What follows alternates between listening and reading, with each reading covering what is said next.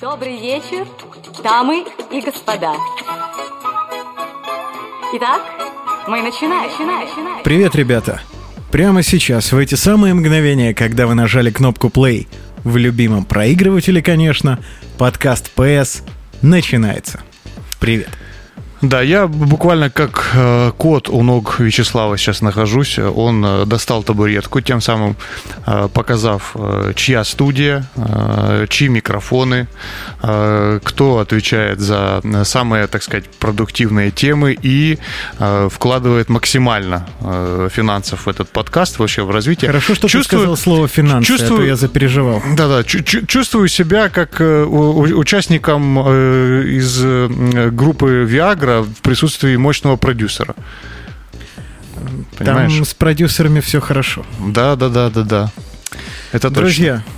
Подкаст ПС, как вы понимаете, по этому несвязанному Бормотанию, да? Бормотанию все так же ведут Вячеслав Герасимов и Петр Костенко. Мы рады вам. Здравствуйте. Безусловно. Э, мы э, искренне надеемся, что ваша э, неделя прошла идеально.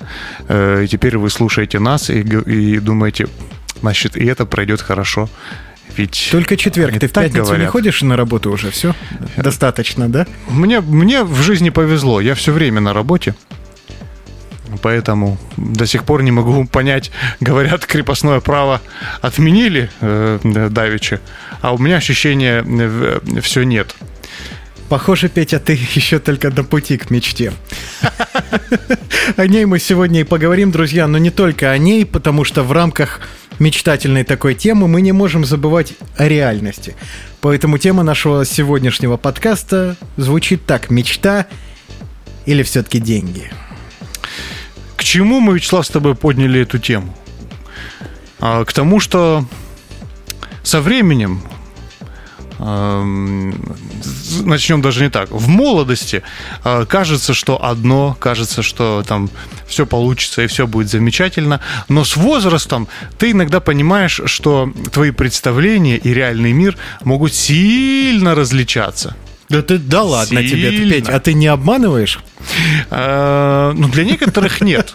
Для некоторых не Я объясню, кстати, э, почему иногда, иногда ты понимаешь это сильно не сразу. Вот сильно не сразу. А ну-ка, ну да ты заинтриговал, расскажи-ка. Вот и, именно про это ты сразу решил, да? Ну вот, э, э, смотри, есть же много таких ребят, которые стали знаменитыми там, и успешными э, в своих профессиях э, в ну, раннем безусловно, детстве. Безусловно. Есть такие ребята. Но и они разбиваются о реальность со временем. Стиви Вандер не разбился о реальность. Более того, он превозмогал. Стиви Вандер не видел, куда проблемы. летит. Так, я отменяю этот смех, Петя. Этой шутки не было. И мы над ней не смеялись. Абсолютно нет. Абсолютно нет как говорит Стиви Вандер, кто здесь смеется?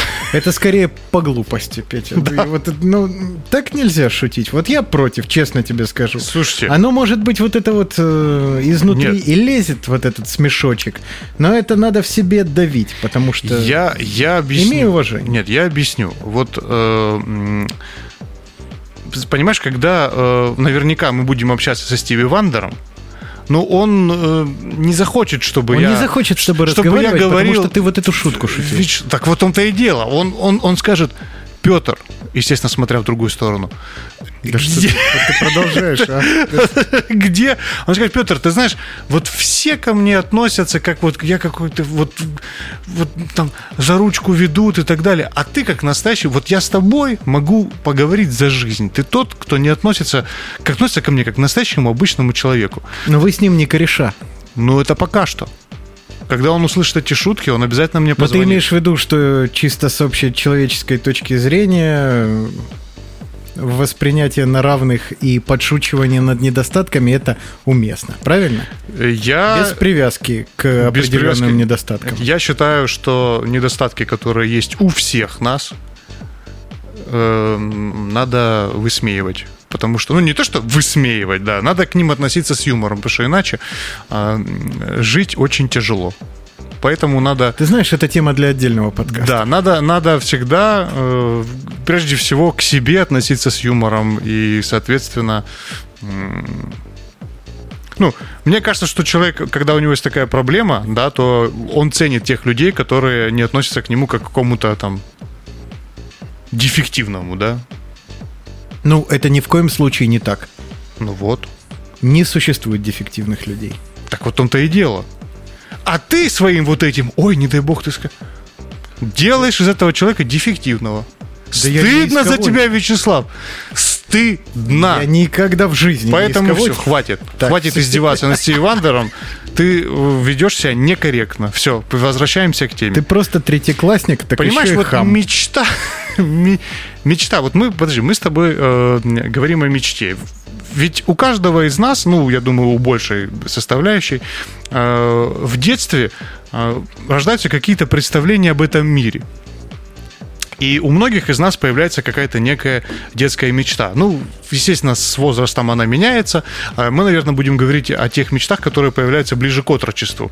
Потому что желание стать там водителем мусоровоза или там водителем поезда, э, оно явно диктуется из-за отсутствия как- какого-то большого количества информации у многих детей.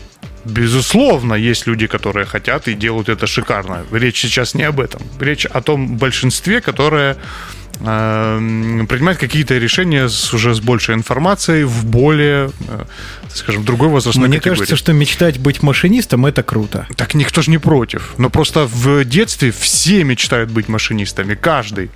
А где-то лет в 16-17 кто-то продолжает хотеть быть машинистом, и это его мечта остается. И... А кто-то прикидывает по сайтам с вакансиями, кто побольше зарабатывает. Ну, вот мне кажется, вот это не тот возраст, понимаешь, что ты еще, ты еще тогда думаешь из категории, что мне нравится, от чего я получаю удовольствие. Вот из чего строится твоя мечта. Я совершенно не так выбирал место, где я буду учиться, но об этом позже. Это другое, это другое. Нет, вот ты, вот давай так, есть такая хорошая фраза. Э, Если бы эм, не было, если бы ты, во-первых, знал, что у тебя 100% получится, а второй момент, у тебя не было никаких ограничений. Ну, я бы сейчас был известнейшим музыкантом. Вот.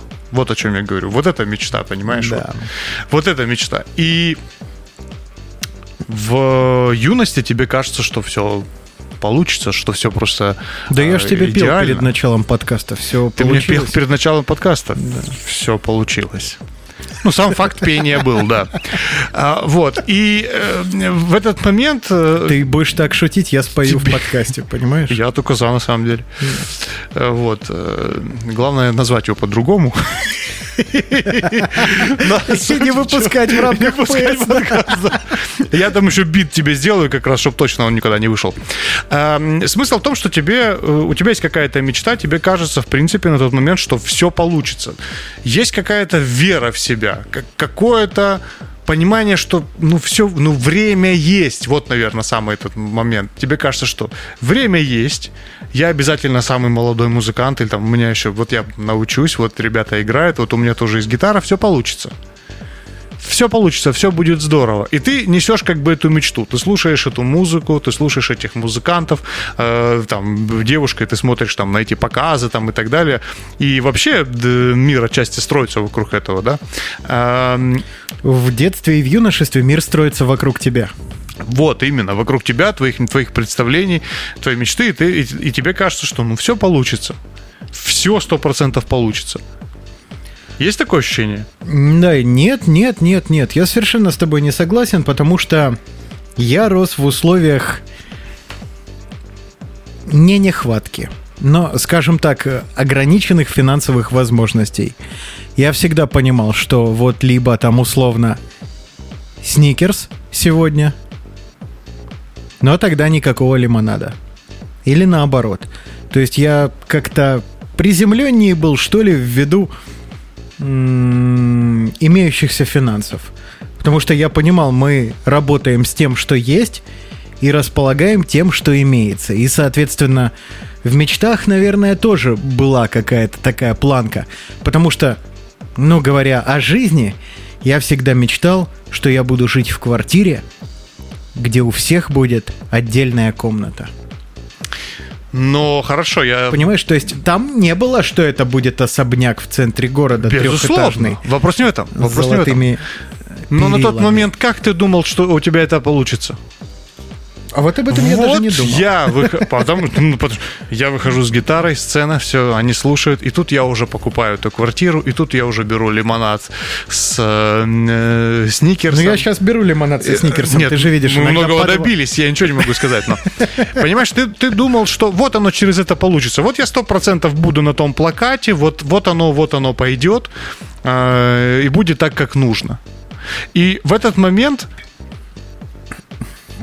ты уверен, что, ну, 90% что все произойдет. Нет, есть какая-то такая некая нега, что может, но, может не произойти, вот, наверное, но в большей, э, в большей части, скажем так, ты уверен, что это произойдет. Забегая вперед, я до сих пор уверен, что все произойдет. Да, это понятно. Но и, и при этом ты находишь в себе всегда ответы там, да, в молодости. Ну, во-первых, э, я делаю круто, там, может быть, да, такой момент. Опять тебя перебью и заметь. У Да. нас с котом уже по отдельной комнате есть. Мишлат, мы делаем этот подкаст не для того, чтобы ты хвастался о своих достижениях, а Да чтобы ладно этот тебе, а когда не еще? понторезствовал тогда. Мы обсуждаем серьезную тему. Итак, мы еще к этому придем, к, так сказать, фактическому добиению мечт. Но ты хочешь, тебе кажется, все получится, тебе кажется, что время есть в любом случае, если что, что-то подправить, скорректировать. А, И самое интересное, что ты обладаешь некой уверенностью. Петь. Уверенность это, на мой взгляд, напрямую связана с твоей на тот момент тупостью. То есть, ну, маленьким количеством опыта жизненного. И от этого ты как бы, ты, ты, во-первых, видишь эту мечту ярко как-то. Ты видишь, что вот все получи... Вот ты смотришь там в, в какие-нибудь социальные сети, листаешь ленту там, да, вот я буду как она идти там. И автоматом у тебя в голове пририсовывается там, не знаю, всеобщее уважение, автоматом тебе пририсовывается автомобиль, квартира, ну, естественно, все будет хорошо там, так сказать, в общем. Конечно. Да, и и все это ты, ты на эти все вещи смотришь как на следствие. Ты как бы смотришь на вот эти материальные блага как наследствие того, что да, вот здесь у меня получится. Именно об этом я и хотел тебе сказать. В твоей парадигме вообще нет денег. Да. То есть есть какие-то стремления, а деньги, они, ну вот, вот как бы вот вроде бы они есть. Ну, безусловно, безусловно, я прекрасно понимаю, что там все мы в детство провели в разных условиях э, финансовых, и для кого-то, может быть, там сами деньги являлись причиной изначально. Им повезло, они сразу стали старыми. Э, И этот мир их сразу э, направил в нужное русло. Но если же говорить непосредственно о многих э, из нас, кто там попал, скажем так, б- будучи там в среднем классе, ну или там особо не, нуж- не нуждался, да, может быть, у него были такие э, не очень желания материальные, например, то здесь тебе казалось, что все это оно будет с тобой, но главная мечта, а дальше все придет. Придут и сколько э, мы же начинаем еще читать в этот период эти успешные истории, вдохновляться многими. Сейчас вообще это стало культом с появлением э, так называемого инфо-цыганства. Э, когда ты читаешь историю успешных людей, вот они, и, там везде вот, это, вот, этот, вот этот текст. Делай то, что любишь, делай то, о чем мечтаешь, и тогда у тебя получится, и тогда ты... Деньги придут, это второе, и так далее, и так далее. И вот всегда это идет. И еще в детстве, когда за тебя везде плюс-минус платят родители или Нет, э, бабушки, нет, нет, дедушки нет, у или меня так такого далее. не было. Ну, ты кушал что-то, наверное. Я не думаю, что ты с самого детства... У меня с самого детства были мои какие-то карманные деньги, чтобы я мог ими оперировать. Так, и откуда они у тебя появлялись? Это правильный вопрос, но вопрос не в этом. То есть с самого детства родители учили меня, что если у тебя есть какие-то экстра хотелки, там на вроде того же Ну. мороженого, Безусловно. то ты вот тебе, у тебя есть там твои там условные 10 Пожалуйста, рублей. трать. Да. Трать. Но ты же Все кушал, просал. ты же жил в какой-то До квартире, свидания. а ты же там ходил в душе более-менее, то есть там базовые потребности, они же были удовлетворены. Безусловно. Вот, поэтому речь идет об этом. И в этих условиях, как бы, когда ты растешь, ты уже начинаешь думать дальше, да, грубо говоря, то есть. И тут важный момент, что какой-то момент в, в твою жизнь, вот видя все, что происходит у тебя в голове, к тебе подключаются родители. да, которые как бы начинают тихонечко, тихонечко давить на то, что как бы есть реальный мир. Ну, ты знаешь, Петь, у нас вообще такой вопрос не стоял никогда. То есть даже когда в 15 лет все, я насмотрелся этих концертов по телевизору, гитару папа привез из города На- Ростова-на-Дону, достал ее из-под кровати у дедушки с бабушкой, она там хранилась. Так. Вот. Э, Даже тогда вопрос о профессии, например, не стоял. То есть у нас в семье по умолчанию было принято, что ты можешь заниматься чем угодно в этой жизни, но ты получи высшее образование для начала. Вот. Научись учиться, как мне папа говорил, а потом делай, что хочешь. Неплохо. Хитрая манипуляция. Научись учиться, надо запомнить. Но на самом деле, я Нет. думаю, что высшее образование вот этому как раз-таки учит в первую очередь. Ну, когда все правильно идет. Чтобы ты научился, где брать ту или иную информацию для решения той или иной задачи. Возможно. Э, момент, В правильных, кстати, школах тоже этому учат. момент такой, что... Мои, по-моему, такому не учили. Да.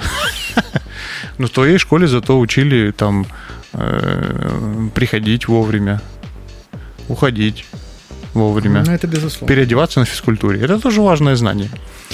Э, Знаешь, э, важный момент, что ну, родители, естественно, делают это из своей некой доброты, желания помочь, и прежде всего страха за тебя, да, то есть когда они видят твои вот эти вот, значит, мечтания, та-та-та, та-та-та, и им может казаться, что э, реальность твоих достижений в твоей мечте, ну, просто так себе, да, то есть как бы ничего такого. И часто, э, когда у тебя какие-то возникают успехи в твоем деле, как они воспринимаются тобой? То есть ты, предположим, вот взять меня, да, э, диджейское выступление, и вот я выступаю, и передо мной на тот, на тот момент Значит, как? Мы делаем вечеринку вот с ребятами. Просто представь, вот мы молодые парни, мы делаем вечеринку, а, мы заходим в потрясающий ресторан. а, Он кстати, и, кстати, его снесли, но не после нас. А, Значит, он находился в парке. Мы заходим в этот ресторан, мы ставим аппаратуру. Я смотрю, так шикарная аппаратура. Мы сами все сделали. А, Значит, э, микшерный пульт, все. И музыка, свет, люди приходят, молодые, танцуют. Все, экстаз, супер. Все, я просто вне себя. Вот она первая вечеринка. Я помню, у меня же было, а, у меня даже было такое ощущение какого-то замедленно происходящего события. Знаешь, вот как вот в фильмах показывают slow motion. Вот я прям в таком, я думаю, вот оно, кай, господи, супер, класс. И это то, что вижу я в молодости из-за своего на тот момент опыта и интеллекта. Вот оно. Что видят родители? Задрипанная кафешка. Задрипанная кафешка с двумя залами. У тебя хотя бы кафешка. Где была. в лучшем случае где в лучшем случае проводят э, какие-то свадьбы. Колонки задрипанные, стоят две непонятные, помещение необработанное. Э, Вокруг, вокруг помещений стоят стулья. Все это происходит на плитке. Заходят ребята с конкретной целью опорожнить определенные бутылки. Значит, э, за вход, естественно, никто не платит. Э, Перед этим стоят несколько каких-то странных э, ребят, которые играют через эти колонки. Очень плохая музыка, все. Кто-то танцует, кто-то просто смотрит на происходящее. Человек, который сдал кафе, вообще с лицом грусти и печали. С лицом недовольного человека. Недовольного человека, да просто он стоит недовольного человека. То есть это, это то, что видят родители. Вот. И Я по- тебе расскажу такую же сцену. я тебе скажу так, в конце, когда, когда мы подошли к этому человеку и попросили, так сказать, оплатить наши услуги, как мы договаривались, он сказал, ну, ребята, ну вы ж видите, вы, вы только света больше потратили, чем заработали мы. Поэтому нет. А это правда? Это правда. Э, Ну, в смысле, это правда, что он так сказал. То, что это было так, это, конечно же, неправда. Ага. Но смысл в чем? То есть Мы это- тыщенку заведение Ну, заработало смысл сверху света, да? З- Я думаю, несколько тыщенок, но дело в том, что для, для меня это, это на тот прорыв своя вечеринка, пришли люди, мы я в шоке, мы для родителей это некий пук в космосе, который настолько бесполезен, ввиду того, что даже в конце не заплатили, что просто стыдно смотреть. Вот он взгляд, да, вот этих двух позиций на тот момент. Ты говоришь, Ма, папа, я, мы сделали вечеринку, пап. Слава богу, ох, народу пришло. И папа, ага, Сколько заплатили? Да, папа, ну, да там, короче, я играю трек, понимаешь? Я начинаю сводить, перехожу в другой. И люди просто беснуются. Сколько, пять человек или трое было? Да, папа, ну вот, и они вот понимаешь, я чувствую, что мы как бы друг друга вот энергетически обменим. А ты надевал презерватив когда Да, пап, я... И, понимаешь, пошла энергия, мы вот танцуем все вместе, вот. А в конце, представляешь, нам сказали, что... Что, сколько заплатят? Не, ну там не заплатили. Петь, ну... Понимаешь? И какое вот это ощущение, и э, какой взгляд родителей, их влияние. И потихонечку, потихонечку э, эти же близкие люди, они продалбливают немножечко эту информацию. Продалбливают. Прям, они же да? немножечко, да, и ты понимаешь, что вот оно как на самом деле оказывается. Вот оно что. И это очень обидный, э, обидный момент, когда твои родители пытаются э, залезть в твой этот кокон, разбить эту твою скорлупу. И потихонечку ты начинаешь видеть какие-то просветы. И там э, лица родителей и близких людей, которые говорят, не надо. Кивают в стороны почему-то. Неодоб... Это не одобрение, когда в стороны кивают. Да, да, да. Для Болгарии мы объясняем просто. Знаешь, у меня родители попали на мой первый рок-концерт, когда он проходил в городе Геленджик.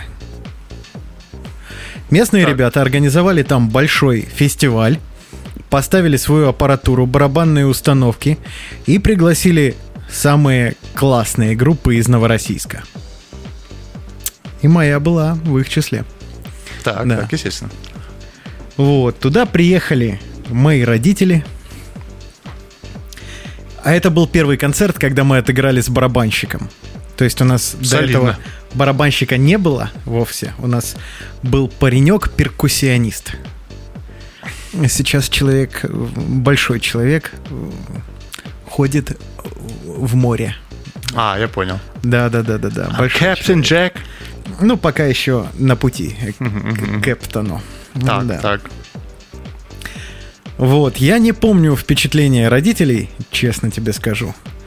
Но хорошо помню, как мы потом пили спирт из фляжечки. Вот это помню хорошо. С родителями? Нет, нет, нет, без родителей. Они тогда уже уехали. Ну и как? У тебя не было вот как, как некой такой оценки происходящего? Ты знаешь, э, сотни человек, это же Геленджик, угу. лето. Сотни человек, они слушают твою музыку, и несмотря на то, что ты на тот момент играешь не так долго для того, чтобы верить на 100%, что люди сейчас испытывают просто восторг, что они просто наполнены какой-то феерией, потому что каждая нота, которую ты извлекаешь, это хит, это шедевр. Но стоя на этой сцене, ты именно так и считаешь. Вот. Это важный момент. Да, и ты думаешь, что все, этот мир твой, вопрос решенный, и что все не зря. Все эти репетиции в гаражах, снятых на 4 группы, 2000 рублей в месяц аренда, соответственно, с группы по 500. Вот этот металл, раскаленный на солнце, когда внутри, наверное, я не знаю сколько градусов, градусов 50, наверное, может 60, круче бани.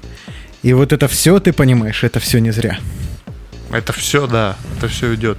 Но а помимо вот того, что ты рассказал, оценка родителей еще была какая-то твоего вот этого выступления? Они ты знаешь, сказали, потом я честно тебе скажу, я не помню. Вообще ни одного суждения касаемо моего творчества от родителей я не помню. Возможно, я стеснялся. Стоя, аплоди... Нет, это... Возможно, я стеснялся у них спрашивать, чтобы не получить ответ.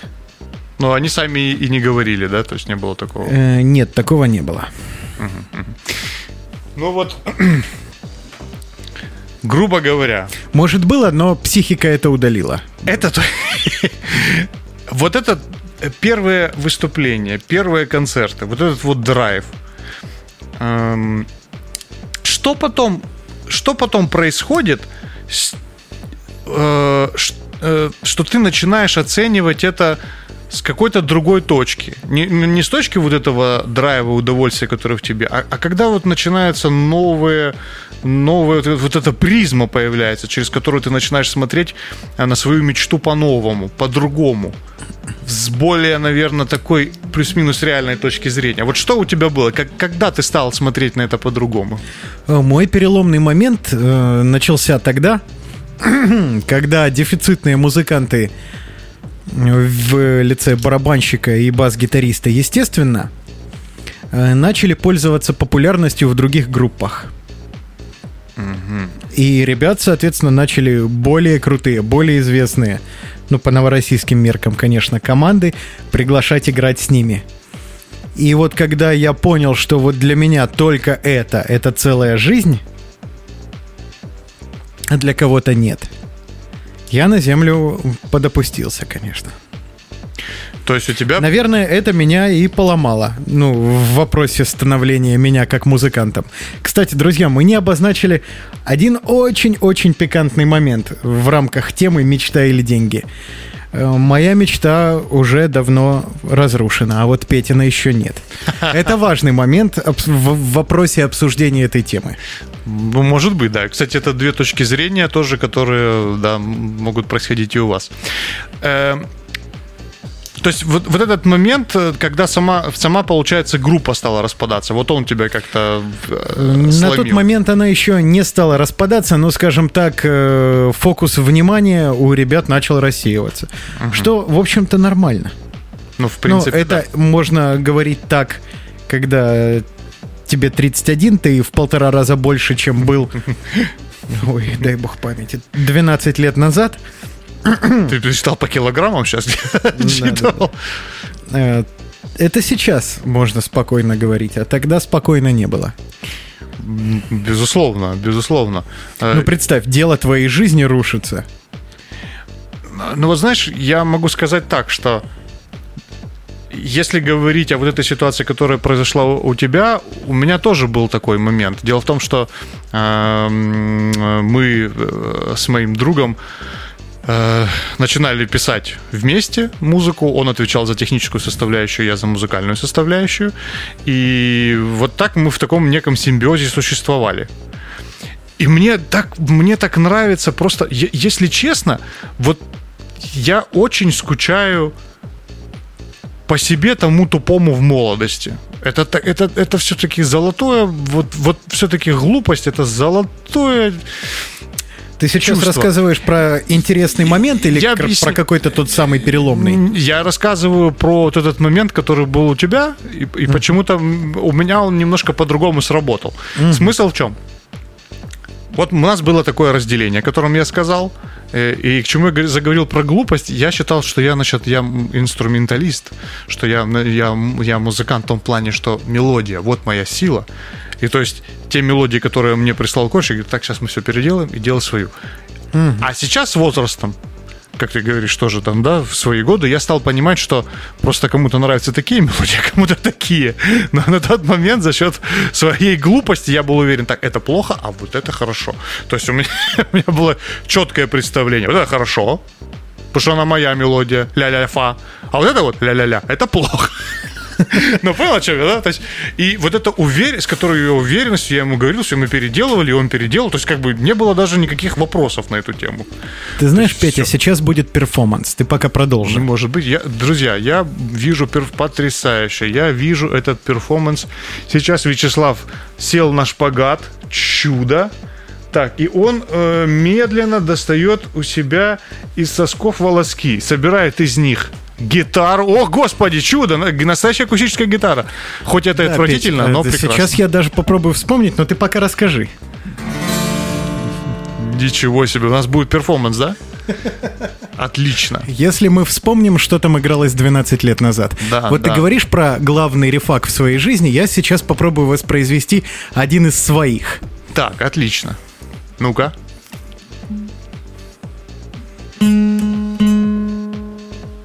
Нет, по-моему, мы этого не По-моему, сделаем. гитара не настроена на Да, что кажется. гитара не настроена. Да. Вот. А я тебе говорил, надо было брать волоски из другого места. Ну, все, не будет ничего. Э, да, ну, э, в продолжении истории, пока ты настраиваешь гитару, ты можешь подыгрывать. Мне главное, чтобы потом я правильно это все свел.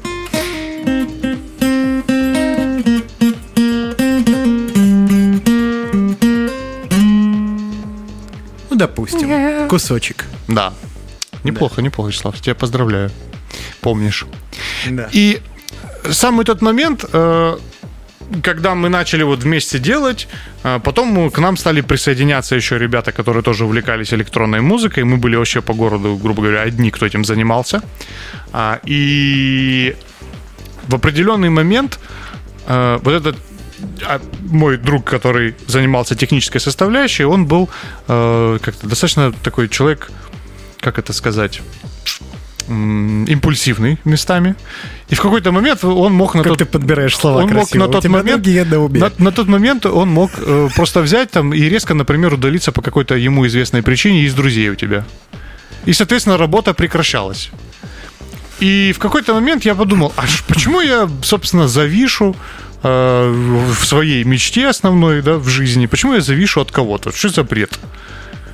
У я меня есть ответ на этот и я вопрос. стал сам изучать полностью, то есть вот меня как бы вот этот уход из, э, из команды, да, вот этого человека и вообще, он меня наоборот натолкнул на то, что я должен сам полностью вести, доходить э, до своей мечты. Я, мне нужно полностью самому все научиться делать для того, чтобы прийти к тому, чему мне нужно. И, собственно, я занялся изучением технической составляющей.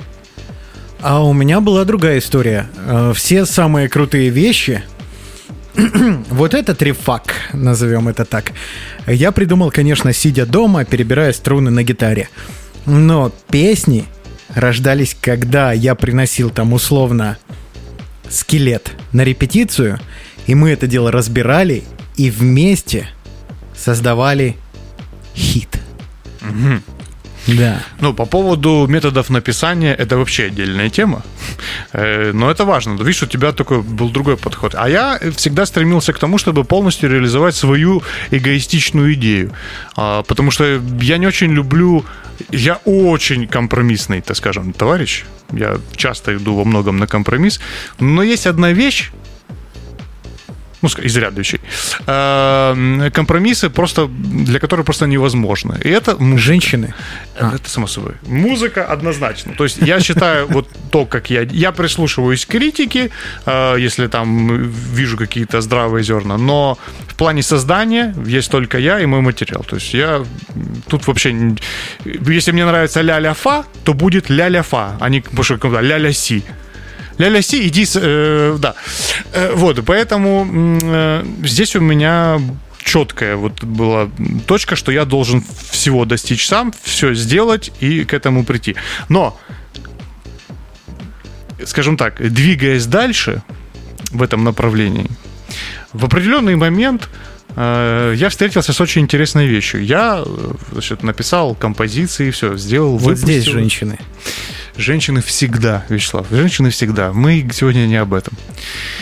Я, значит, э, м, Женщины прихожу со, это красиво. с- мой написанный материал был выпущен там на определенных лейблах, и тут началось мое соприкосновение с реальностью.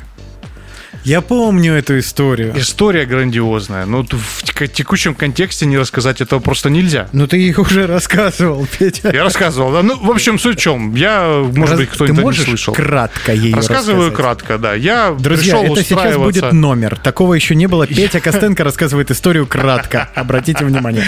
В общем, я выпустился на лейбле. на- то есть меня выпустил лейбл по абсолютно всем а, международным площадкам в мире.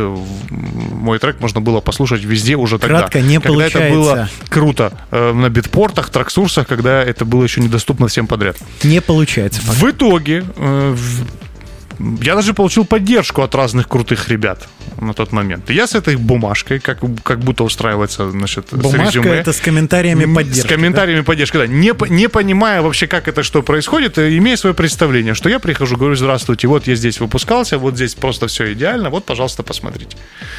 И я прихожу, начинаю пытаться устроиться. И в итоге... И, и в итоге эм, на меня очень странными глазами смотрит э, арт-директор и, и говорит, э, а что вы хотите? Это? Я говорю, ну вот, смотрите, я выпустился здесь, у меня вот поддержка от HeadCandy. А что такое HeadCandy? И тут я понимаю, что человек вроде арт-директор, но абсолютно не в профессии. То есть он не знает такие лейблы, не знает имена. И то есть ему эта бумажка Хочешь до одного секрет? места. Это было первым. Я думал, так, если у вас клуб, так должен хочешь быть человек, секретов ты который- от меня? Ну Хочу, что ж ты за хамло? секрет. Они ему нахрен были не нужны. Вот именно. И вс- я, значит, придя полностью с этими э, своими данными, э, казалось бы, которые профессионал, профессионал должен оценить, да, я прихожу, говорю, здрасте, я вот хочу устроиться к вам, а, значит, э, дизайнером автомобилей. Кстати, вот а, мои наработки в Porsche, аудио. А он такой, что? Куда? Где ты? Что Porsche? Я в шоке полном, встречаюсь с этой реальностью. Э, И человек говорит, а может ты у нас ведущим поработаешь? Так вот говоришь хорошо. У нас вот есть там диджей Лешка. Просто. И там зашел какой-то человек в шлепках и в плавках. Это Но был это Лёшка. Анапа. Что, Там Лешка чё- что зашел. тебя удивляет? Лешка и этот, а он нас держит. Давай ты он с ведущим. И тут я выхожу из этого помещения другим человеком. Потому что я думал, ну, родители, понятно, они не в теме, они мне что-то там советуют и говорят, что нужно пойти как-то другим заняться. Это понятно. А, Но есть профессионалы, я приду к ним, они меня оценят, и все будет хорошо. И тут я прихожу к профессионалу и понимаю, что а нету профессионала. Есть какая-то просто вот женщина, которую устроили в клуб. Клуб, вот как у нас, вот я... Ну, что значит устроили? Как Ее всегда. устроили сделать клубу выручку Ё- Нет, и принести прибыль, обрати внимание. Воз- возможно, возможно, это еще это следующий этап. Первый этап, что ты смотришь, что в принципе сделано все внешне хорошо, а вот по каким-то таким данным человек просто не разбирается. То есть он Тебе что, повторить секрет? Ты понимаешь, что ну ты я же этого не понимал, понимаешь, в том-то и дело, что тут возникает переход, встреча с реальностью, когда есть мечтание и реальность. И ты начинаешь думать, елки-палки, так я же ж вот, а, а как так получается? Подожди, до того, как мы перенесемся в мир сидеющих толстых мужиков за 30, э, давай еще ненадолго останемся в этом. Все, что мы с тобой сегодня обсудили, оно никак не связано с деньгами, обрати внимание. Да, Так а где же было отношение к деньгам в том юном возрасте? То есть его не было, получается, они были не нужны, да? Они были, да, на тот, на тот как не то, что они были не нужны. Э, ну, во-первых, действительно, можно сказать, что они были не нужны. Это по это уже говоря Ну, мамка с текущего папкой, возраста. Мамка с давай, папкой это борща нальют и в случае чего, так сказать, не прогонят, поспать дадут. Нет, когда папа узнал, что я поступил вроде как бы в политех, это был плюс, а потом э, он говорит, а что такое связи с общественностью? Да. Он тогда, он тогда понял, что работать ему придется долго. Ну, в принципе, когда я поступил на коммерцию, мы тоже наверняка так поняли. И просто смысл в том, что в этот момент мы не думали о деньгах, мы больше... Это, знаешь как, было так, что мечта реализуется, деньги автоматом придут, естественно придут, но они не были самой целью на тот момент. И вот это было крутое чувство. Да, это было круто. Но в какой-то момент ты понимаешь, что, а может быть, родители все-таки что-то знают. А может быть, все-таки надо и заработать как-то. Я говорю, как было у меня, по крайней мере. Э, То есть у меня, да, слава богу, не возникло какой-то ситуации, где бац, и резко я сам себе предоставленный пытаюсь что-то заработать, потому что такое тоже случается, и это быстро тебя отрезвляет, на- наверняка быстрее, чем это происходило у меня. И в этот момент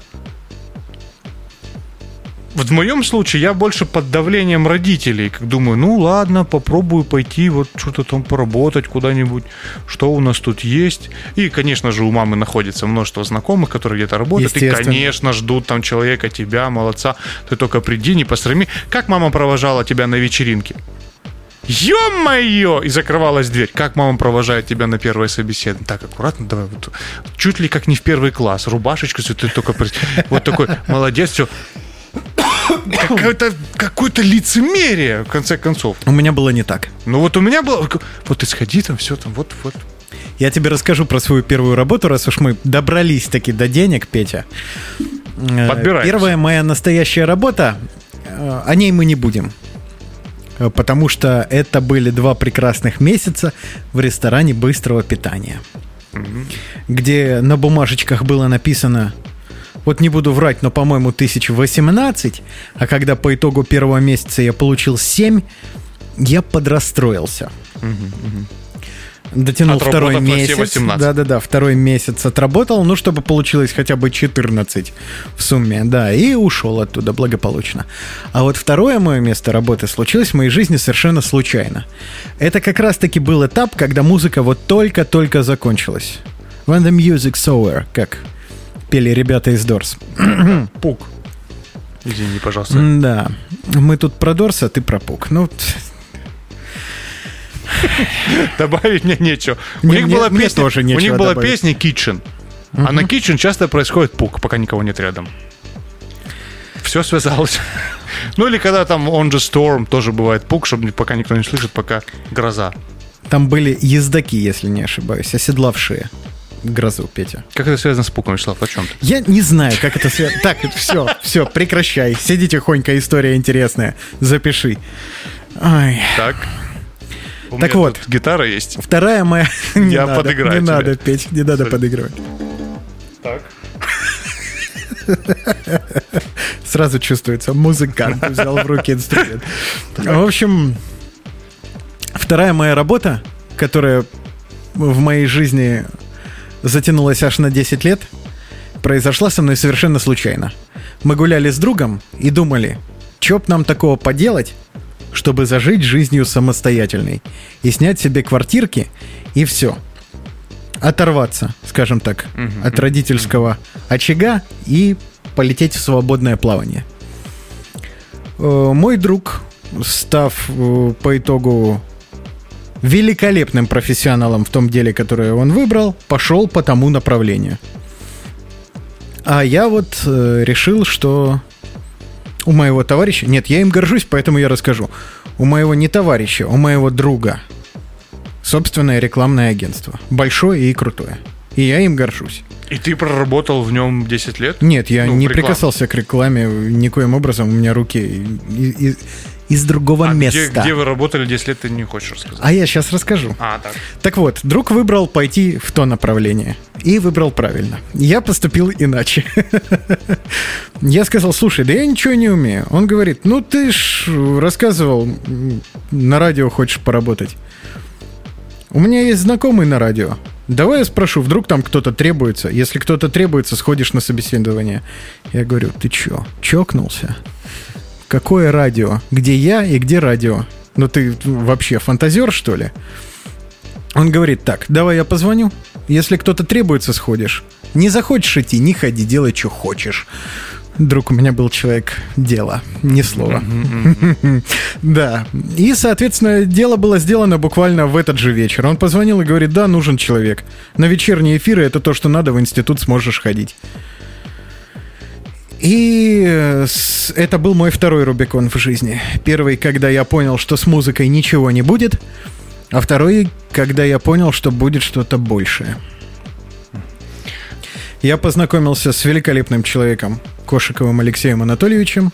О, большой привет. Э, Большой привет, Алексей Анатольевич. То, что произошло с моей жизнью, оно случилось из-за того, что вы когда-то дали мне шанс. То же самое, то же самое. И так я оказался на, В подкасте поэт. на радиостанции «Новая Россия» 104 FM. Да. Э, Я тоже там оказался чуть позднее и тоже обязательно расскажу эту историю, но э, ты знаешь, вот ты сказал, этот был пе- переломный момент, этот важный, и э, вот у меня тоже был первый момент, когда я пошел на первую работу. Это я работал в, можно сейчас сказать, сети трек, так называлось. То есть я все равно выбирал именно музыкальную стезю и продавал там музыку. И там у меня эм, произошло столкновение с еще одной реальностью. Я, будучи человеком полностью погруженным в электронную музыку, э, хотел наконец-то покончить дело с паленными э, миксами. А, Там, а, да, часто на тот момент э, брался какой-нибудь диджекей, краснодарский там или местный, там, а, значит, они выпускали диски, и они, они причем некоторые из них называли это альбомами. То есть они просто брали чужую музыку, миксовали ее, выпускали диск, и знаменитая по Краснодарскому краю надпись DJ Sexton 1, поставьте DJ Sexton 6. Это вот э, просто ребята скрывали плейлисты и типа оставляли себя, и на тот момент это был такой некий пиар-ход. И этих миксов очень много стояло на стенде. И меня это дико раздражало. Я же все-таки пошел дальше, я, значит, пишу музыку и как бы знаю именно продюсеров, которые занимаются написанием этой музыки, они просто миксуют и выкладывают, да. И я решил, думаю, все, я, Петр Костенко, изменю историю Краснодарского края, отменю всех местных диджекеев и, наконец-то, выведу продюсеров вверх этой Так. иерархии. Э, И когда ко мне подходил человек и говорил, а можно вот туда вот там, там Федора э, Хаэла, надеюсь, не понял никто ассоциацию, но в общем, э, Я не понял. можно микс вот, вот такого, такого парня? Я говорю, а вы точно хотите микс или вы хотите послушать то, из чего он состоит? И я продавал а, на тот момент, э, человек приходил за одной пластинкой, а я продавал ему 5, 6, иногда 10 пластинок продавал в ответ, но именно с оригинальными композициями. То есть теми, кто написал эту музыку, кто действительно выпустил альбом, а не просто нафигачил под красивую картинку э, себя где-нибудь стоящего, там, ну, наколхозил, да. На тот момент мне все так это казалось.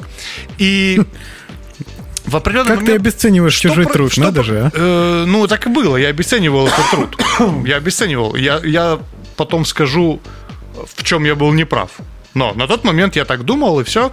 И ко мне как-то подошел э, руководитель магазина, ну, вообще именно сети, именно которая, вот, которая была у нас в городе, да, региональный руководитель. Он подошел ко мне и сказал, «А, опять можете на пару минут?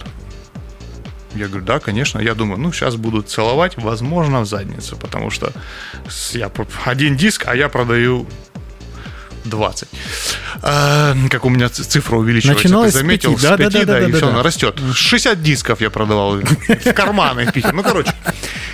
И я, значит, стою, думаю, ну, сейчас начнется там, Петр, спасибо вам, как мы без вас жили. И он мне говорит, Петь, а давай не будем маяться всякой дурью. Я говорю, что, простите? Он говорит, ну, у тебя вот есть диск, да, почему ты продаешь? Вот, вот у нас Федор ХЛ, да, стоит. Он стоит на тот момент 220 рублей. А ты продаешь вот эти вот э, диски там по э, значит, 100 рублей продаешь. Понимаешь, вот эти диски, которые профессиональных, это у нас прибыли с них там, ну, рублей 5. Да, то есть это такое, ну, как бы стоит и стоит. А вот с, с Федора Хаэла у нас прибыль 200 рублей, потому что мы там напечатали, быстренько сделались. Поэтому, э, пожалуйста, продолжай продавать вот этих и не парься. И уже я стою и говорю, здравствуйте, вот Федор Хаэл, хороший диск. Это, то есть, первая встреча с какой-то реальностью, которая противоречит здравому смыслу. Вот, понимаешь, то есть ты же музыкант, музыкант, музыкант круче или? Музыкант. всё. И ты так, вот она реальность. А тебе говорят, нет, вот, вот, вот это, казалось бы, неправильное, вот оно, э, вот оно реально. И мне пришлось продавать этих, значит, товарищей. Так сказать, пойти немножечко против себя. И к чему рассказ? В дальнейшем эта штука тоже начинает как-то по-другому играть. Твои представления меняются иногда просто кардинально. Вот у тебя был какой-то такой момент в жизни, ко- который ты вот думал, оно вот так, а оно вот так. Да, моя жизнь из этих моментов состоит. Но я предлагаю вот здесь, на этом этапе, страницу перевернуть. Мы много поговорили о молодости, о мечте, э, но пора поговорить про деньги, Петя. Безусловно. Но не получится совместить молодость и деньги, потому что мы с тобой... У меня получится. Я тебе даже расскажу как. Если интересно. Про большие деньги, настоящие. Настоящие, большие деньги. А ну-ка, давай, мне интересно. Потому что у меня деньги, ну, настоящие, Да. случились куда позже. Ну, я тебе расскажу так. Мне, э, почему, видимо, папа мой э, всегда рад э, сказать мнение о моем творчестве, потому что сам он тоже э, работал э, диджекеем долгое время, любит музыку и так далее. Видимо, поэтому он, послушав мое, сразу сказал нет. Это будет история, как папа тебе отдал всю зарплату? Не, да. Я пришел к нему на работу с ножом и говорю, пап, я тебя очень люблю, но зарплату больше, отдай мне, пожалуйста. Э, но на самом деле э, дело было такое. Мы, э, папа работает диджакеем, он был полностью погружен в угождение, э, значит, присутствующим. То есть, э, если я видел свою миссию в написании музыки, и вот люди вот идут на эту музыку, хотят услышать именно меня, э, то папа всегда смотрит на это с точки зрения, и так я в потрясающем пиджаке включаю то, что они хотят, а они хотят меня. То есть у него такой как бы был взгляд на эту тему. Стильно. Стильно, да. То есть, эм, э, когда я рассказываю о вечеринке, я говорю, и ты знаешь, я поставил вот этот трек, там был такой звук и все. Когда папа рассказывает о вечеринке, он говорит, ты бы видел, как на меня смотрели те девчонки за тем столиком. Ох, вот, то есть у нас немножко разные цели э, посещения этих мероприятий. И а в какой-то момент... Э... В свои 30 плюс я скажу, что твой папа прав. Да, да, да, я, я прекрасно понимаю, что многие так думают. Э, в итоге э, мы попадаем на свадьбу. Так. Я должен играть на свадьбе. То есть, вот, то есть изначально это меня там папа попросил, я должен был помогать. Э, где-то меня просто позвали. То есть, и я тебе скажу так человек, который работает диджакеем на свадьбе, если говорить о деньгах, получает очень-очень хорошо. Очень. Скажем так, э, найти стоимость такого же рабочего дня, э, как у диджакея, который играет, э, дорогого стоит. Да? И, э, Приходи ко мне помощник. Понятно, и разные... Господи, тебя столько нет, понимаешь? Особенно если сравнивать со свадьбами. И в этот Нет, момент... но если сравнить день и месяц, то... Так... Что, ну да, да. Что произошло? В этот момент, когда э, я вот играл эту вещь, я играл там специально для людей, то, что хотят они, а жизнь сложилась таким образом, что ну, разные люди любят разную музыку, и до многих не доходили там новинки какие-то, которыми страдал я, а люди слушали то, что, ну, так сказать, вот попало и попало. Э, в общем, не очень качественная музыка, а скорее музыка, которая как раз-таки была записана за деньги, ради денег, э, для денег. И души там как бы дупель пусто. Ну, как известно, за деньги, да, Петя. Да, за деньги, да. Вот, вот это вот все за деньги, да, да, которое было написано так. И, соответственно, это немножко меня подбешивало, но я это к тому рассказываю, что я поиграл вот это все, казалось бы, побыл диджекем, как и хотел, и получил круглую, очень круглую сумму за это. Очень круглую. То есть, вот, так сказать, котлету получил просто. А, вторая свадьба происходит у меня тоже. Ты хотел быть диджекеем, говорит мне отец. Пожалуйста, будь, вот. Будь. Смотри, и, смотри, и деньги хорошо. Ну и что, что ты включил Кадышеву? Ну, люди, смотри, людям нравится. Видишь, какой? Я вот опять получаю эту котлету. И тут я понимаю, что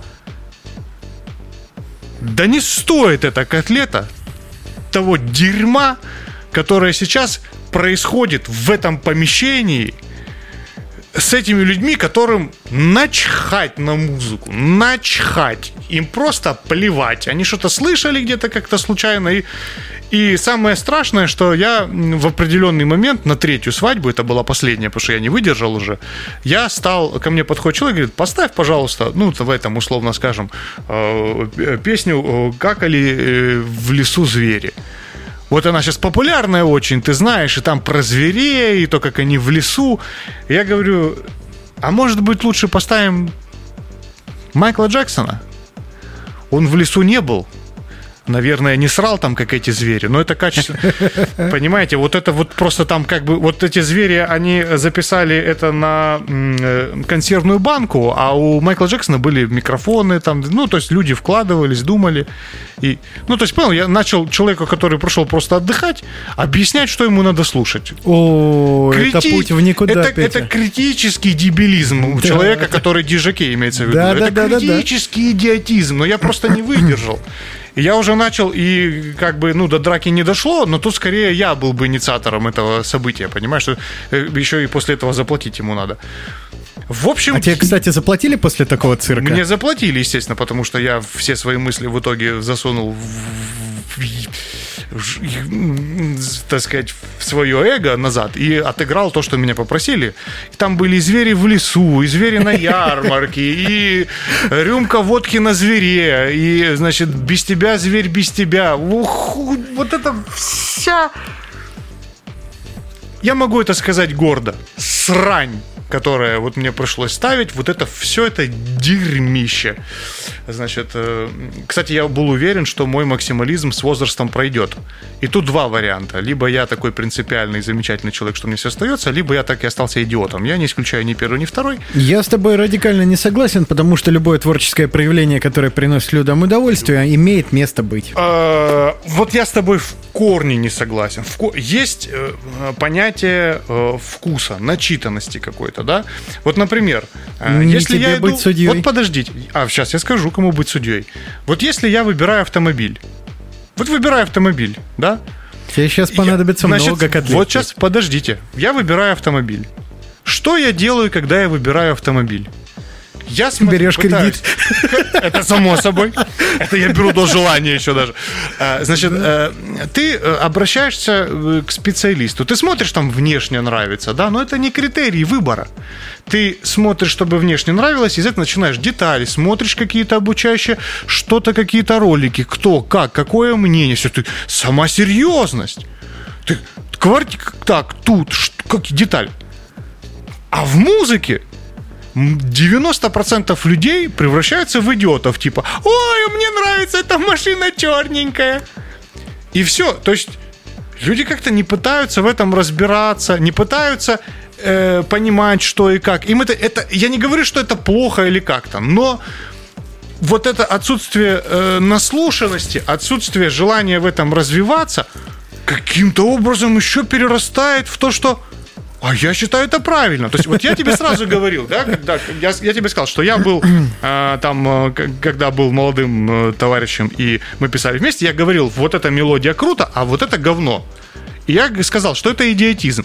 И вот люди в музыкальном плане остаются вот этими инфантильными в плохом качестве. То есть они не пытаются... Что-то когда-то я в 16 лет услышал, э, там пьяный дядя лежа повернулся и сказал, э, нормально. И вот как-то я остался в этом. Что-то что мне скормили тогда, и хорошо. Да причем тут это люди с консерваторным говорю... образованием уважают я попсу, не... потому что она создана идеально. Так вот, подожди, так люди с консерваторным образованием тебе обязательно скажут, что вот это сделано идеально, потому что. Ну, конечно. А люди, которые... А, а, а 90% людей, им просто неинтересна эта тема.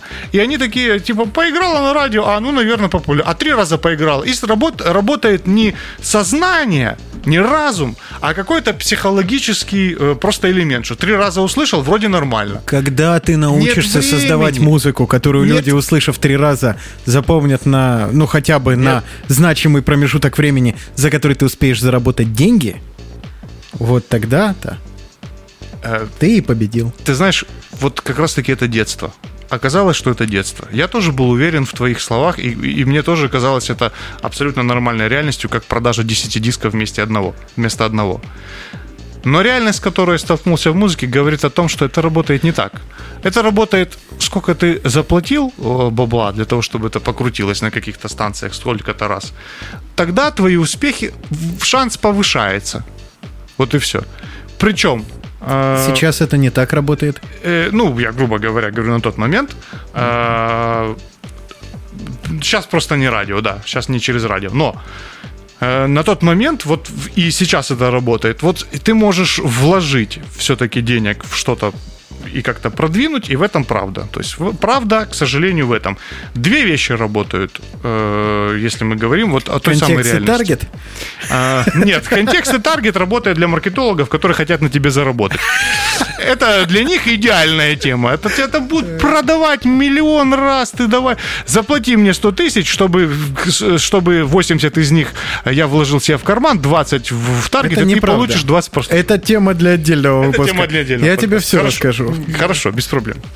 Эм, но по факту... Э, это драка будет после С удовольствием. Э, э, работает, по факту работает все-таки первое, самое основное, что работает, это социальные связи. И вот тут как раз-таки и возникает вот это столкновение с реальностью, если мы говорим о музыке. Я понял, что вот эти ребята, которые делали диски и просто продавали их вот так вот там на месте, да, они установили, грубо говоря, там и социальные, и финансовые связи непосредственно с треком и сказали, ребята, давайте мы сделаем, вы продадите, вот столько-то ваше, а нам рекламка. И вот дело пошло. И когда они приезжают в клуб, то непрофессиональный арт-директор, он не смотрит, кто где что выпускался. Он там, так, я знаю Лешу, Федю, Федя вроде бы диск выпустился, и пошло. То есть, то есть идет не по честному пути, когда продюсер написал, э, про, ну, я, я говорю о том, о том э, детском восприятии, да, то есть как это казалось. Например, ты же не представляешь, вот у тебя есть представление, что э, там ребята из группы кино, Цой, приходит и говорит, здравствуйте, меня зовут Виктор Цой, можно я у вас тут вот ты на тот момент это не видишь. Ты просто слушаешь звезда, ты понимаешь, что человек выпустил альбом, тебе кажется, выпустил альбом, и после этого он просто сидел, и у него разрывались трубки телефона, как мне казалось, потому что все его зовут, потому что музыка шикарная, шедевр. А потом перефразируем, например, в одного из музыкантов, который мне нравился, например, там, ну, скажем так, сейчас, я не знаю, можно говорить его, у него простое имя. Если сомневаешься, то не надо. Я понял тебя. Ну, в общем, один знаменитый музыкант, э, э, как я это понял вообще? Я, меня посоветовали на гастроли, вот я не напрашивался, кстати. Так, твой печальный монолог к чему-то приведет нас? Да, он приведет к чему? К тому, что я поехал выступать и один из э, арт-директоров, уже там профессиональных, которых там приглашал, он мне сказал, что а мне вот звонил вот этот человек, который для меня казался на тот момент богом музыкальным, и просил выступить. Я говорю, как? В смысле? Не вы звонили? Он вам звонил? Да, вот он звонил. И тут я осознал, что мир работает по-другому нахрен. Что оказывается, не ты сделал произведение искусства и тебя зовут, а ты сделал произведение искусства и говоришь, здравствуйте, можно я у вас поиграю? Да. Понимаешь? И на тот момент для меня это было просто разворотом реальности. Нашу песню играли на радиостанции в Калининграде. Потому что я написал в Калининград вот. по e-mail, и мне сказали, ставим в ротацию. Да. Вот ну, то есть у тебя тоже, понимаешь, э, для меня это было вообще непонятная штука. То есть на тот момент моя вот мечта, она как бы перевернулась, реальность вообще перевернулась. Так, с философствованиями заканчиваем, потому что тут не пахнет деньгами, Петя. Да. А нам надо с тобой еще один Рубикон пересечь. Представь на минутку, что ты уже взрослый. Так. И что даже пришел к успеху. Так. Вот расскажи. Пришел ли ты к нему? Это мой первый вопрос, на который я тоже отвечу обязательно. А, черт. А второй мой вопрос. Э, это бьет с пониманием успеха в молодости?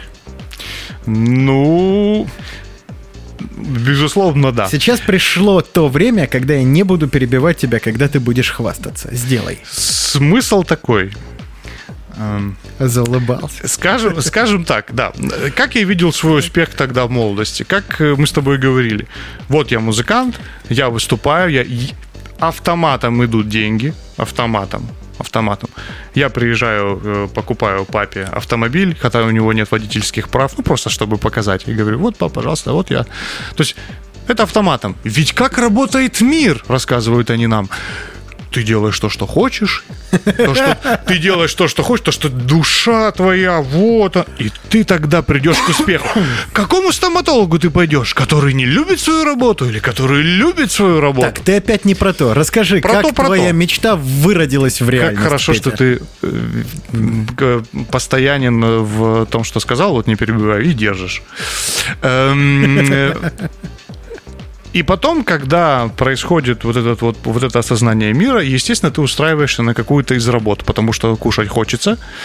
А, родители тебе об этом часто говорят. Ты хвастаться будешь? Мой папа, я буду хвастаться, мой папа все время говорил мне, живущему, продолжающему жить физически в квартире, а, а ментально в музыкальных мечтах, он говорил, ничего, ты, говорит, мы, ты у нас такой местный хомячок, мы тебя прокормим. Он все время говорил, ничего страшного.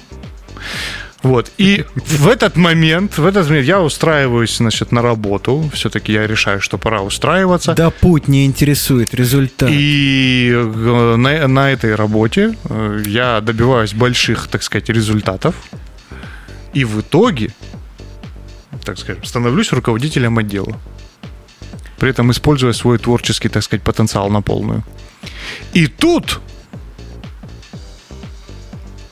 я понимаю, что ну вроде бы как успех. Ну успех же. Среднестатистического зрителя, так сказать, если взять успех.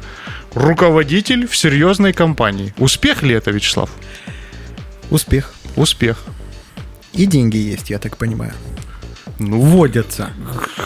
судя по проведенным в ночам. Носки у тебя короткие, Э, видимо, на целое не хватило. Да, да, да, ну, не, не то чтобы на целое, да, но по количеству ночей, проведенных эротических в офисе, оплата соответствует. Вот, поэтому И на Олимпиаде ты даже в Сочи. на Олимпиаде в сыграл. Сочи, на Олимпиаде в Сочи отыграл, но это другая история, это не связано, к сожалению, с этим, понимаешь? Э, Не финансовый, но, безусловно, успех. Ну, И скорее, реализовал свои эгоистичные Нет. э, стремления Нет. в э, лице, точнее, в виде модели, насколько я помню, Ну, биографию это было, Петра да. Костенко. И, насколько Не, ну- я понимаю, ты достаточно знаменитый в узких кругах, э, ведущий э, собственной музыкальной программы. Хорошо, что не знаменит узкими кругами. Это да, безусловно. Но, э, ну, это все есть, безусловно, но Но тебе неловко? успех-то какой? У- Успех пришел, грубо говоря, вот если мы возьмем среднестатистического зрителя, это успех. Безусловно. Это успех. Это успех. Я не жалуюсь, безусловно. Но как виделось тогда? Тогда виделось, что я возвращаюсь из очередных гастролей, уставший. Господи, опять шесть вечеринок. Ой, опять этот хит написал, люди пишут, звонят. Ну, проход... Нет прохода в э, квартиру. Я в подъезд не Нельзя могу зайти. включить телефон, потому что он тут же начинает Все звонить. начинают звонить, да. А сейчас все звонят по работе, и ты думаешь, как бы его выключить, а нельзя уже. И- каждый раз, э, поднимая трубку, э, ты э, не слышишь эту фразу, что Петр, здравствуйте, мы хотели бы выступить, мы хотели пригласить вас на выступление, а ты слышишь, так, вопросики решили, там, что у нас там по табличке? В Excel. Успех, успех. Как у тебя это произошло? Вот успешен ли ты сейчас? Э, Мой путь в профессию начался сразу же после того, как я отучился. И был, естественно, перемежался, скажем так, с моей работой на радио, потому что одной работы на радио мне было недостаточно. Я решил реализовываться и как маркетолог. И судя по тем резюме, которые я нашел в открытом доступе, я стал самым молодым руководителем отдела маркетинга в нашем городе. Да, я возглавил отдел маркетинга в 27 лет. А это мощный результат. Да. И после этого путь в маркетинге продолжался. Взлеты, падения. Бывало по-разному, конечно. Э, Но сейчас я работаю в одном из крупнейших в России агентств по перформанс-маркетингу. И горжусь этим. И это, это супер. И надо сказать, что и я горжусь. ну, То, что ты работаешь в таком агентстве. У меня хорошо Второй. сложилась карьера на радио, которую я затем решил уже продвигать в другом направлении, развивать подкасты. То место, где мы сейчас находимся, это студия, в которой любой бизнес, крупный или малый, может заказать свой подкаст.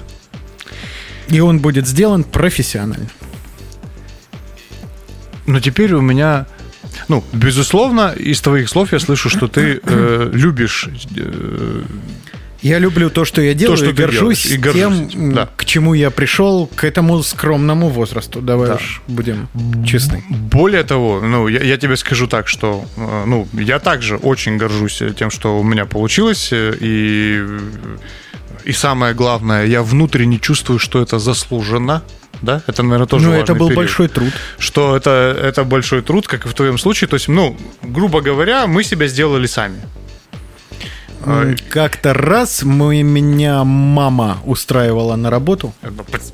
Это, Точнее как, она меня порекомендовала, ну, и я пошел поработал. Два ну, месяца. Слушай, да. мы живем в России. У нас э, рекомендация это для любого. Вопрос, э, чего ты там добился и как тебя оценили. Э, То, что у нас Добился я малого, оценили меня негативно. на той конкретной работе, да? Да, да, да, да, да. Не, не потянул. Ну, слушай, ну ты потом... Не стать мне слесарем. Это я к Ну, чему? Да. Да, после, после этого ты все-таки стал. Но я имею в виду, что вот текущее наше достижение, а, в, тво- в твоем случае, у тебя не было богатых родителей, которые тебя продвинули, у тебя не было какого-то э, про- протектората, ты добился Нет. всего сам. Ничего такого не было. Э, я в- своем случае также горд именно этим, что я добился этого сам, у меня не было никакого протектората, никто меня там специально не ставил, не звал, я добился этого сам, и поэтому вот это чувство внутренней заслуженности, оно есть. Э, Я к чему это говорю? К тому, что э, я не противопоставляю в себе свою мечту и того, чего я добился сейчас. Да, у меня нет что вот эх, лучше бы по музыке, чем это. Нет, я действительно горжусь тем, чего я достиг, как и ты. И...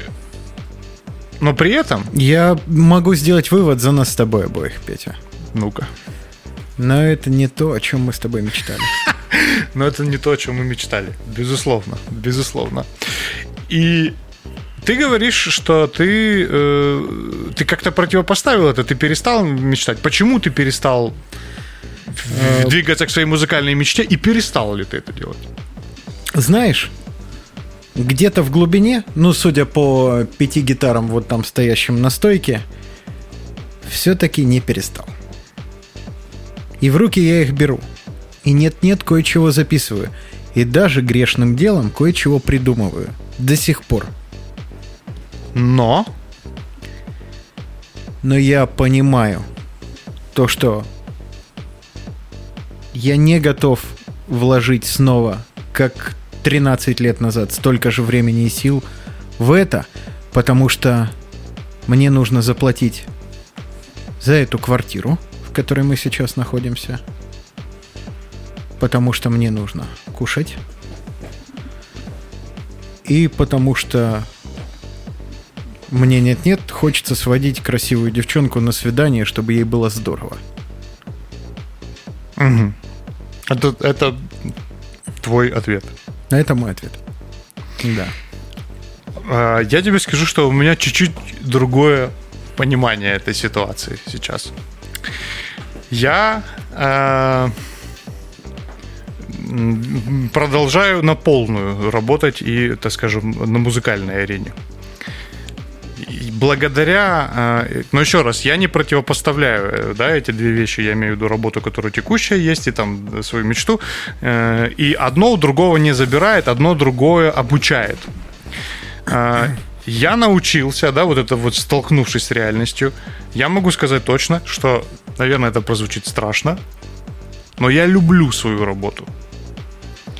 Она дала очень много мне в понимании э, и в музыке также. Почему? На- Просто вот там пару примеров. Во-первых, э, так как я работаю непосредственно в продажах, э, это как раз-таки дало мне осознание того, что даже крупнейшие компании, казалось бы, э, которые сами, ну, то есть, ну, просто на рынке там мастера, да, огромную занимают долю рынка. Даже эти крупнейшие компании звонят клиентам и говорят, здравствуйте, мы хотели бы... То есть для меня это сразу же та ассоциация с тем музыкантом, о котором я говорил, который звонит, казалось бы, как это вообще может быть, что это, это столб звонит какому-то менеджеру в клуб, это он должен звонить. И я понял вот именно во время продаж, что оказывается это так происходит и здесь, в этом бизнесе. Для меня это было большим открытием. А, Более того, музыка при этом позволила мне посмотреть на работу с творческой стороны, что позволило мне э, провести некоторые процессы, которые другим ребятам казались нестандартными. То есть за счет этого взгляда я продвинулся. Ну, то есть в работе мне это дало многое решить. И, наверное, один из важнейших, важнейших тем, я понял одно, что когда я стал зарабатывать э, стабильную зарплату в отличие от того, что происходило в музыке, я смог заняться реально, реальной музыкой. Я смог заняться настоящей своей мечтой. Потому что раньше, помнишь, как мы говорили, я вначале попытался поделать, пришел, в итоге где я оказался? Я оказался на свадьбах. Да. Я был полудижакеем. Ты Потому хотел что стать тебе актером, кушать надо как было. из того анекдота. Ну, не то, что кушать, мне надо было как-то зарабатывать, чтобы, наверное, ну, просто зарабатывать. Вот мне, типа, Ну, чтобы купить хотя бы те джинсы, которые музыкой, ты да, хочешь. вот Лично музыкой ты. зарабатывать, вот деньги зарабатывать музыкой. Вот, вот, вот это мне была задача. Может, даже родителям, вот я заработал. И благодаря работе, которая стала мне давать, я смог полностью заниматься именно тем, чем я хочу, ни ни о каких свадьбах не работая. То есть я перестал думать о деньгах и стал думать о, о том, о чем действительно хотел, о настоящем творчестве. И то есть все эти штуки в итоге переплелись. Переплелись. Но важнейший момент кроется в том, что я стал смотреть на музыку по-другому. Я стал, я стал, я увидел людей множество, вот, вот ребят, которые слушают разную музыку. Я научился воспринимать их мнение благодаря, да, ну вообще просто вот отвлекаясь, выходя из этого кокона музыкального мира своего, да, вот этой своей мечты, выходя в реальный мир, я стал как-то шире как личность. И благодаря этому музыка стала улучшаться, скажем так. Да, то есть это стало еще лучше.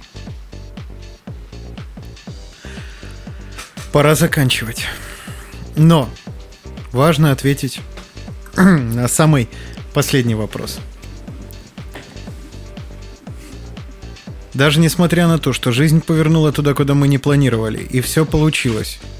Ну или, по крайней мере, путь-то еще не закончен, дорога только Получается, скажем так. выкладывается да, да, да, получается. перед ногами идущих. Стоит ли бросать вот ту мечту, окончательно махнуть на нее рукой и двигаться в том направлении, где все получается, и это подтверждается финансами? Ваше мнение, Вячеслав? Был момент, когда мне нужно было купить вот эту квартиру, в которой мы сейчас находимся. И мне сильно не хватало денег. Пришлось продать все. Под все я имею в виду буквально все. Компьютер, гитары, машину, все. Ну, то есть продать все. На гитарах мог бы сказать и все. Да. И есть у меня инструмент, который я купил с первых трех э, моих зарплат, которые я получил на радио. Это была гитара, о которой я мечтал, которую настоящий американский инструмент, который я пошел и новенький купил в музыкальном магазине, а не бэушку какую-то. И вот тогда я музыкой уже не занимался и серьезно рассматривал вариант ее продать. Я никогда ее не продам. Это мой ответ. Это ответ. Это ответ, безусловно. А я тебе скажу так. Пока я еще могу красиво станцевать за подаяние, скажем так, я эту гитару не продам. Это ответ. Это, э, это ответ в квадрате, я тебе так скажу.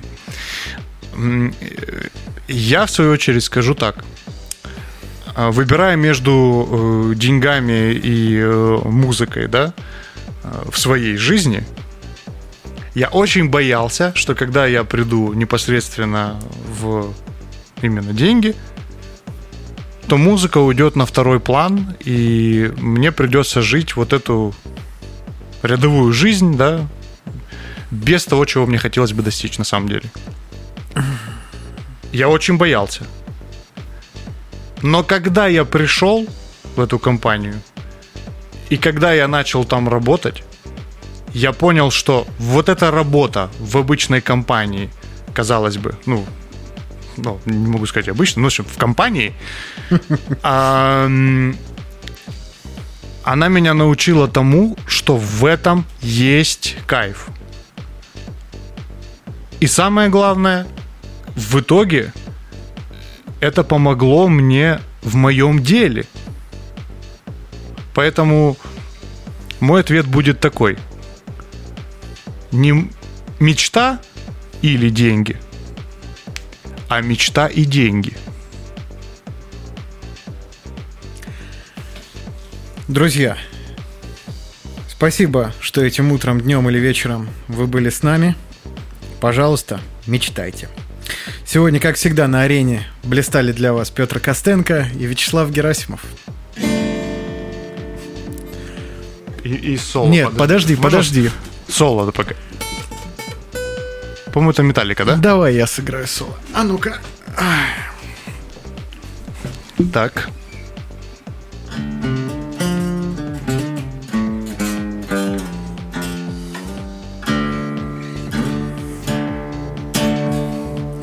Ну вот, допустим. Да.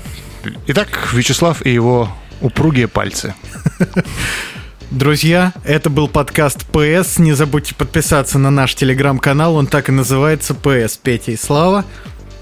Спасибо, что были с нами. Удачи, пока. Да, все, пока-пока. Можно еще раз поцеловать э, тот объект, с которого вы слушаете наш подкаст. Верно. Пока. Пока. Музыку! Музыку!